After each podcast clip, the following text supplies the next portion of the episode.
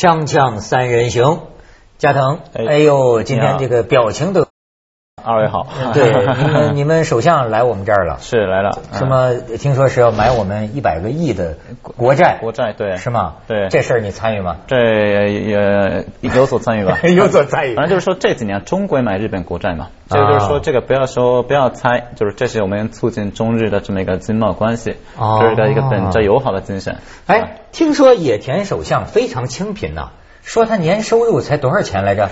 对他，我们说就是他是历史上最穷的首相之一。啊哎嗯，呃，正好呢，他这个恰逢，当然咱这都是瞎猜。原来说呢，他来的那个日子啊，是咱们南京大屠杀的日子。嗯说我听到一个谣传，就说他为了回避开嗯南京大屠杀的这个日子，所以才圣诞节就十二月二十五号嗯放华，是吧？这事儿是你给他提了意见是吗？啊，没提意见，这是中方提的。啊哎，呃，正好啊，最近关于日本人呐、嗯呃，我们成了一个议论的热点。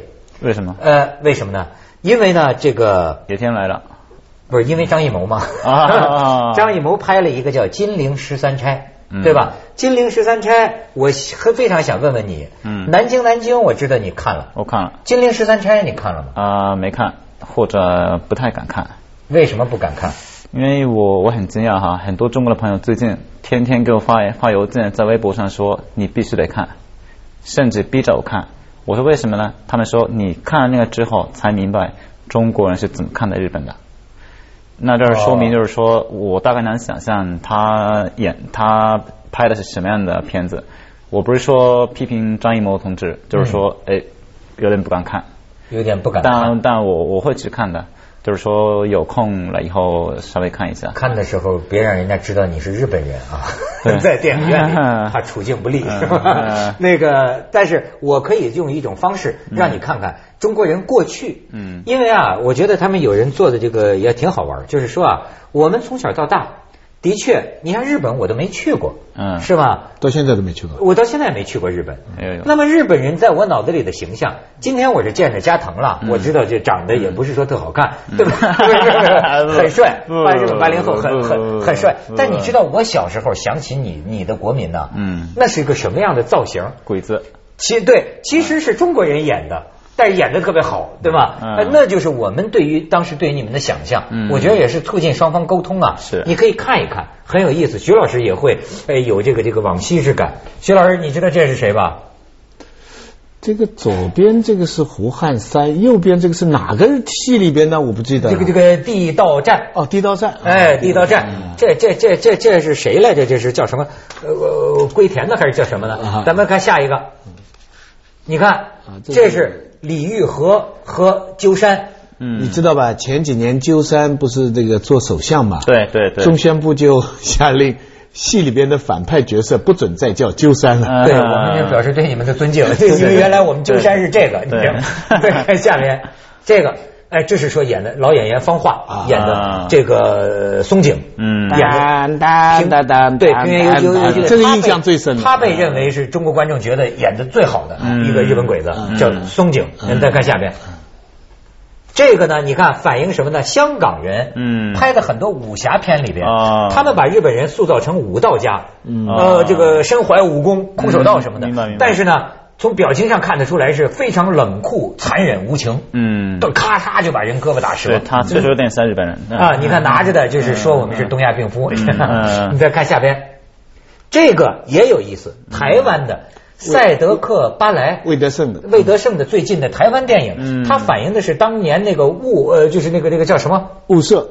雾社事件，嗯就是在这个这个日本占台湾的时候，嗯啊发生的台湾原住民被日本人屠杀的一个历史事件。哎对，嗯当时你看这个这个军官叫小岛，在戏里面的角色叫小岛，哎嗯旁边是他的妻子，他的小孩儿。哎，台湾电影人塑造的啊。嗯你再看下边，这个是南京南京。看南京南京就嗯就就是这个里边塑造的这个日本兵，感觉好像有点还有点人性的彷徨，人性的犹豫，是是是呃凸显出来。但是这个事儿呢，也遭到争议。对嗯有些人就说，那日本鬼子怎么能有人性的，对吧？嗯然后你再看下边，这个也是南京南京里头嗯还表现了日本兵好像类似于祭祀哎这么嗯这么一种一种嗯一种仪式啊嗯。你再看下边。这就是这个张艺谋的《金陵十三钗》表现的一个日本人。张艺谋的这个片子跟以前的不同就在这个地方，就是以前你可以看出的三阶段，第一个阶段就是日军是是丑恶的，嗯而且是非常坏的，狼心狗肺的。到了中间一个阶段呢，他就开始试图探讨日本人的这个内心的复杂性，就是说，意思是说他们内中也有挣扎。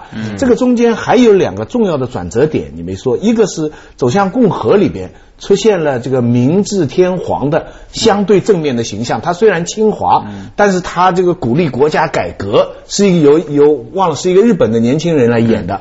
当时他是第一次在中国的这种大众传媒里面出现一个相对比较，而且他演的是天皇啊，他他这么一个形象。另外比这更早有个很微妙的一个变化，你不知道，那个时候中国有个内部电影叫三本五十六。啊。三本五十六在中国内部就是干部啊、知识分子都有的看的，嗯，就是他是从日本的角度来重新解释二战，而三本五十六是作为一个失败的英雄，是一个正面形象。嗯，对三本五十六这个日本片子。哎，是日本片子，但是中国人那个时候能看到。就上层的知识分子什么都都能看到，而且中国的知识分子跟干部层一般都接受三本五十六的这一个形象，嗯，就说认为他是在日战之中间，你过去他是一个比较英雄的一个一个一个，他他跟呃军阀至少跟东条英机啊什么什么那些人不一样。呃，加藤，嗯。你看见这么多加藤啊对。你你的感觉怎么样？呃，我的感觉当然心情有点沉重嘛，沉重呃沉重就是说那那里头有呃中国人演的，有日本人演的，包括南京南京的那个蒋川那个角色是日本人演的，嗯。哎，他们回日本会有什么待遇呢？呃，没有什么待遇，那当然不可能变成英雄，至少不可能变成英雄。嗯。但就是说，有些比如右翼势力会骂他，但我也相信，就是说，在中国演日本军人的日本兵的中国人。也会有一定的风险，因为就是说你你毕毕竟要演日本军人嘛，哎呦，所以日本民众不会有所以我我就跟你讲啊，就是呃这个时代的悲剧啊。我就说演这个松井啊，还是演最好那个方老演员方化，你说到后来啊，这个文革的时候批判方化，对对对怎么批判呢？嗯说你。心里要没有鬼子的思想感情，嗯你演这个日本鬼子，你怎么能演这么好？嗯打倒你，嗯就是这样吗？嗯，其实就是说我不是说那今年就是走了很多中国的高校嘛，那就是说我到任何一所高校都被问到的问题是你怎么看当年的二战，就是侵华战争，对对你怎么看？这是我自己被问的最多的地。那你今天公开回答一下。啊，公开我呢，就是包括前几天我到北京的一所高校说，就是说我看了这个有有一个女生学日本的，对《金陵十三十三钗》，他看了看了以后呢，就是说没有说我不想学日本了。但就是说，哎，我心里很沉重，是吧？就是说我父母从小告诉我日本人有多坏，是吧？然后就是看了之后更不喜欢日本了。那就说你们日本人到底是怎么回事儿？你们日本人到底有没有反省历史？那就说，当然那场战争我没有参与。但我只不过是他的一个后代，但当然我们也得承担这么一个历史责任嘛。但这个时候我的心情呢，那怎么去回答？那日本人在国内也有很多的想法，有好好的反省的，有不不好好反省的，是包括他们进攻神社、进攻神社的，也有非常的反对进攻神社的。但这种非常多样化的形态。其实没有好好的反映在中国的社会里头。当然，就是说那种电影放了以后呢，很多中国人诶有可能加剧对日本人的仇恨。那这个时候呢，比如我在教室里头，我会好好的把那些多样化的这个声音和形态介绍给他们以后呢，他们也很明白了。哦，原来是这样的。所以就是说，我不认为今天中国的包括年轻人，他们的思维，他们对日本的认知是非常的僵化或者非常的这个单方面的。只要能能够好好的沟通，我觉得能够还是能够相互的理解。但我当然这些年心心情很沉重，心情很沉重，心情很沉重。哎，那么我其实我还想了解一个问题，就是啊，这是我们银幕上中国人的银幕上见到的日本人的形象。嗯呃，我倒不知道啊，在日本的银幕上，嗯这日本人怎么想象一个中国人的形象呢？嗯他出现过什么造型？这个咱们广告之后啊，我也想请加藤谈一谈。锵锵三人行，广告之后见。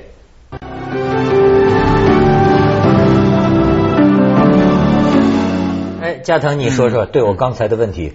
我刚刚想了一下，在日本人的脑子里最有名的三位中国人人物，一个是孔子，孔子；孔子二鲁迅，三孙中山。哦如果非得说四，那是毛泽东了。嗯那就是说，我知道刚刚咱们谈了一个电影，那就是说我刚刚想了一下，哎，我知道的电影就是说中国电影，其实很少，就是我当然我知道很多，但在不是不是不是，他不是在问你说日本人了解的中国人，嗯。他在问你说日本人电影里边嗯。出现的中国的这个角色这个非常少啊，非常少。哦非常少对啊所以所以我的意思是说，哎我的意思是说，我们没有办法通过电影来了解或者想象。比，方日本人有没有一些片子比如说赤壁描写到赤壁赤壁，我我们不讲古代，就是他们有总有一些片子描写到，比方华北，嗯。呃满洲打仗，或者是八年抗战的时候哎哎中日战争，或者是这个前前后后事情，那里边总有中国人的形象出现。比如中国士兵，那有那是啊出现是一个什么样的形象呢？有有没有比较有名的形象？我首先非常表明要表明就是这非常少的，嗯嗯这种素材很少，这是第一。第二呢，有，但就是只能说，哎，这是个打仗的，嗯那日本人不会带有太多的情绪，哎，就是说中国人很坏，嗯或者说中国人哎就是说很弱啊，就没有这种感觉，因为打仗嘛。打仗首先是国家对国家的战争，嗯老百姓也是受害者。那就是说，我们就是说，那中国的这个中国兵就是中国兵，没有说就是说我们是那当然那那有加害者有受害者，但是就是说他是一个军人，我们这儿也有个军人，就是打仗。没有太多，就是说像中国人看日本的时候那样，就是说带这种仇恨的态度，那我们也不可能带着仇恨嘛。我觉得，这所以他们讨论这个问题，我觉得也有意思的一点是什么呢？嗯你看哈，中国人拍电影，中国人有看戏的传统，嗯中国的这个戏啊是脸谱。嗯，所以你看，中国人根深蒂固的根深蒂固的有一个脸谱思维。嗯因为我想到什么呢？坏人得有坏面孔。啊，因为我想到什么？我看过很多呃批判，就是西方啊，包括欧洲啊，批判法西斯、希特勒、纳粹的这个电影，他也是批判呐，也是揭揭露这个法西斯的纳粹多么残忍，多么没有人性哈。可是他选择的演员，对对对对。并没有刻意丑样子，就是一般人，你看就是个苏苏特拉的名单里边那个德国军官，嗯。非常残忍，可是样子很帅，对他，他就是他，并不在这个脸儿上嗯。显得你是个丑，嗯。对对吧？实际你的行为也是进进什么什么什么杀人炉啊什么的，嗯也也也也一样干的是不是人事儿？哎，我想问问你啊嗯，你觉得这个南京大屠杀嗯是怎么回事？当然，我们就是说，在当时在读历史课的时候，嗯那就是说我们的那教科书里写的很清楚。但我非常坦白的告诉你，当时就是这事件呢写的是在注释里面，就是在我们的教科书杀我们三十万人，三十万人，然后到处强奸妇女。我们没有说三十万人，我们是围绕数字，中日两国之间是有争议的，有不同的想法。你们的教科书上这么写，有争议，我没有说，我我们没有否认，但是围绕三十万这个数字是有争议的，在两国之间有这确实是有争议的。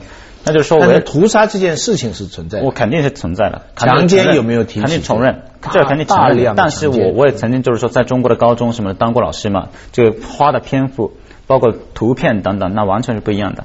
就是我们在日本的时候，小时候所看到的围绕这这件事情的这个描述，和在中国的孩子们所接触的是非常不一样的。你知道啊，从陆川的时候嗯拍这个《南京南京》，到姜文拍《鬼子来了》，用的这个日本演员呢，嗯那都经常吵架的，嗯在现场，因为他们接受的教育，就像你说的，怎么会是这样？我不承认，没有这个。那导演啊，什么就要跟他说呀，啊，他们是怎么怎么怎么怎么回事？嗯很多时候就是你像陆川，就是说他们这个日本演员，嗯连续拍都精神都快崩溃了，嗯就无日无之的这个强奸屠杀啊，这屠杀，然后陆川就说，哎，他们这个时候濒临崩溃的状态，正是我要的，嗯 一个状态，嗯就所以拍出这么一个西皇的样子。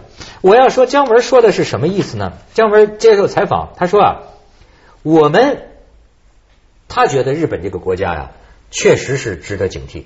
他说中国要走向世界啊，先得走过日本，你能不能过日本这个坎儿？嗯所以照他想啊，就是他说原来有些我的同学，有些日本人看着温文尔雅，但是呢，在南京大屠杀当中做出这种恶行的，也是日本人。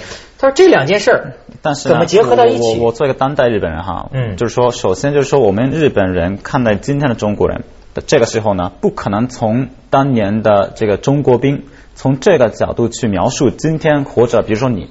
嗯不可能的，但就是说我平时在中北中国生活嘛，很多就是说中国的朋友呢是看到那些过去的日本兵从那个形象去描述我，反推这个，那就是那我也变成日本鬼子，我也我也跟日本兵是一样的。哎，这个时候呢，我们的感受是什么样的呢？就是说，哎，我们很多日本日本人哎看到，哎，中国的导演拍了是《金陵十三钗》，拍了《南京南京》，这个时候呢，我们就是厌烦。今天的日本人跟当年的日本人怎么可能是一样呢？战后六十多年，我们的自卫队是没有杀过一个人啊。嗯，不，我们战后是本着和平宪法，始终在宪法层面那层面禁止对外发动战争的。那这一切证明我们对战前的行为是反省的。但是今天此时此刻，中国的导演。中国人依然从那个角度去看所谓的日本人，而所谓的日本人里面，过去的日本人。不对不对不对，不不是中国的导演觉得日本人没有反省，嗯，一般的知识分子，连我我相信国际社会都是这样觉得。但受众是普通比方说你在你在日本的书店里，嗯，这个太平洋他们那个书柜啊，叫太平洋战争，嗯，大量的书都是从军事上检讨我们当初哪一仗没打好。所以没打赢。嗯，大量的整个日本，这这跟德国人反省他们的二战是完全是两回事。但知识分子是这样，但普通老百姓不是这样的。那那就是政府有责任，知识分子有责任啊。普通老百姓他对这个问题的认识就不像德国那么痛快。嗯，这是肯定的。我知道这个这一点呢，就是日本人对当年跟中国的打仗的认识为什么是有局限呢？我认为最根本的一点，我作为一个日本人，根本一点就是说，日本人不认为日本败给了中国。对，这是根本点。我们就是败给了美国。我们为什么最终投降呢？是因为美国的两颗原子弹，没有美国投的两颗原子弹。我所以对，但这个就是说，你要谁把你打败了，你才肯低头。但是你从来不肯检讨，你你把别人打坏了，正义性上这一点呢也是有争议的。徐老师，这个日本有很多很多的声音的。那否则的话，后来就小泉纯一郎下台以后，包括鹰派的，为什么一个都没有参拜进攻神社呢？进攻神社呢？这说明就是说，首先日本人认为跟中国的关系很重要。很重要，不管是从一个商业的角度，还是从情感的角度，都很重要。我们不能说所有的日本人都是就是说没有检讨历史的。我们每年八月十六号，当然，都这个我们都看到的，日本人的声音是多元的。对，但是至少其中有一部分这样的声音。但是为什么在中国很多人不知道这是多元的呢？呃，至少我我看过很多中国的大学生，他们他们不认为这是多元的。所有的日本都不反省历史的，所有的日本的政府，所有的日本的领导人领导人都是参拜进宫神社的。这正是需要我们现在在这里来来交化交换看法对话的原因。我我觉得中国人呢未必不知不不能想象到，就说你的这个一个国家的国民意见呢，它可能是多元的。嗯。但是问题在于啊，问题还是在于没有个国家表态。国你这个国家呀。比如说，你这个政府啊，是你这个国家态度的一个合法的代表，明白明白，对吧？你什么时候像呃西德那个总理在犹太人面前，比如说他跪下，他承认我们犯了错，那这个另一个国家的人有眼睛就看得到。嗯，但是呢，按照中国人的标准，似乎日本现在种种表现啊，说的种种话。还让中国人感觉不到，明白有真心道歉的这个意思，而且更重要的是，日本政府的这个取态还的确跟他的民意有关系。嗯，这个是更重要。对，咱们节目时间太短了，锵锵三人行，广告之后见。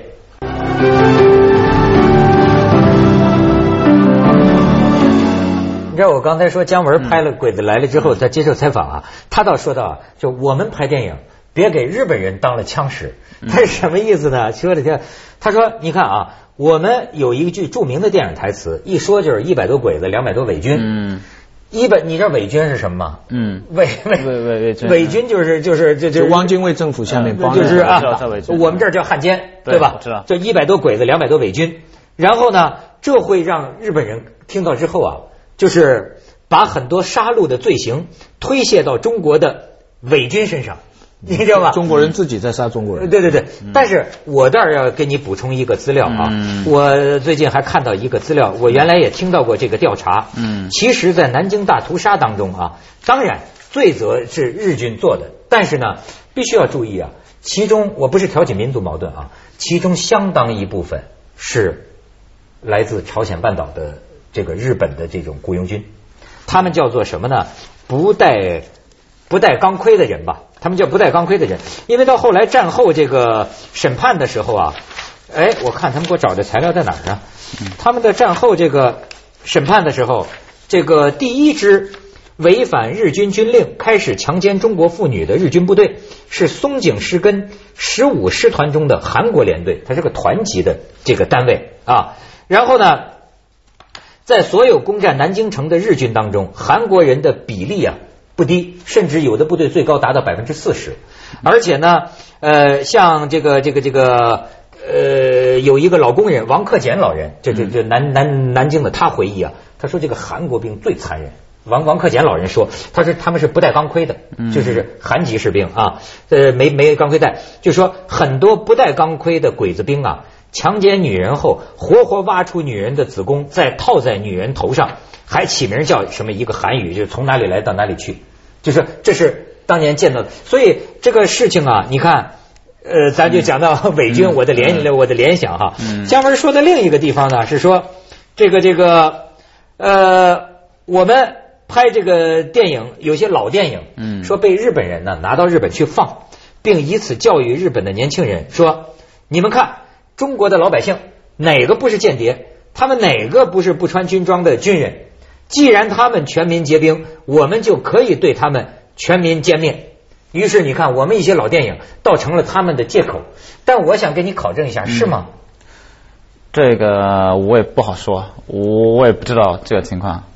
不过，呃，日本的知识界，包括日本的政府，一直有这样的看法。他认为中日之间的战争跟日本跟美国的战争不一样。嗯，日本人觉得他跟美国打仗，他跟英国打仗是一个现代意义的契约上的战争，嗯所以他比较相对遵守战俘的一些规定啊等等。而他们日本从来不承认中华民国。他认为这个蒋介石的政府从来没有有效的统治中国的地方，所以他一直叫支那。他从政府的层面哈，从二几年、三几年，他不承认有一个中华民国这个国号，因此他也不承认这是一个国对国之间的战争，因此他也可以不遵守很多西方定义的战争的条例。这个是日方的很多解释。当然，我们认为这些解释是因为我我没有这个体会。我觉得像作为加藤啊，当然你这个南京大屠杀不是。你干的对吧？但是呢，你要看这种电影是不是？接着下来为您播出《珍宝总动员》。对我来说，至少看到了哎，很多中国的老百姓从这个角度去看那段历史，那就我们日本应该去了解它。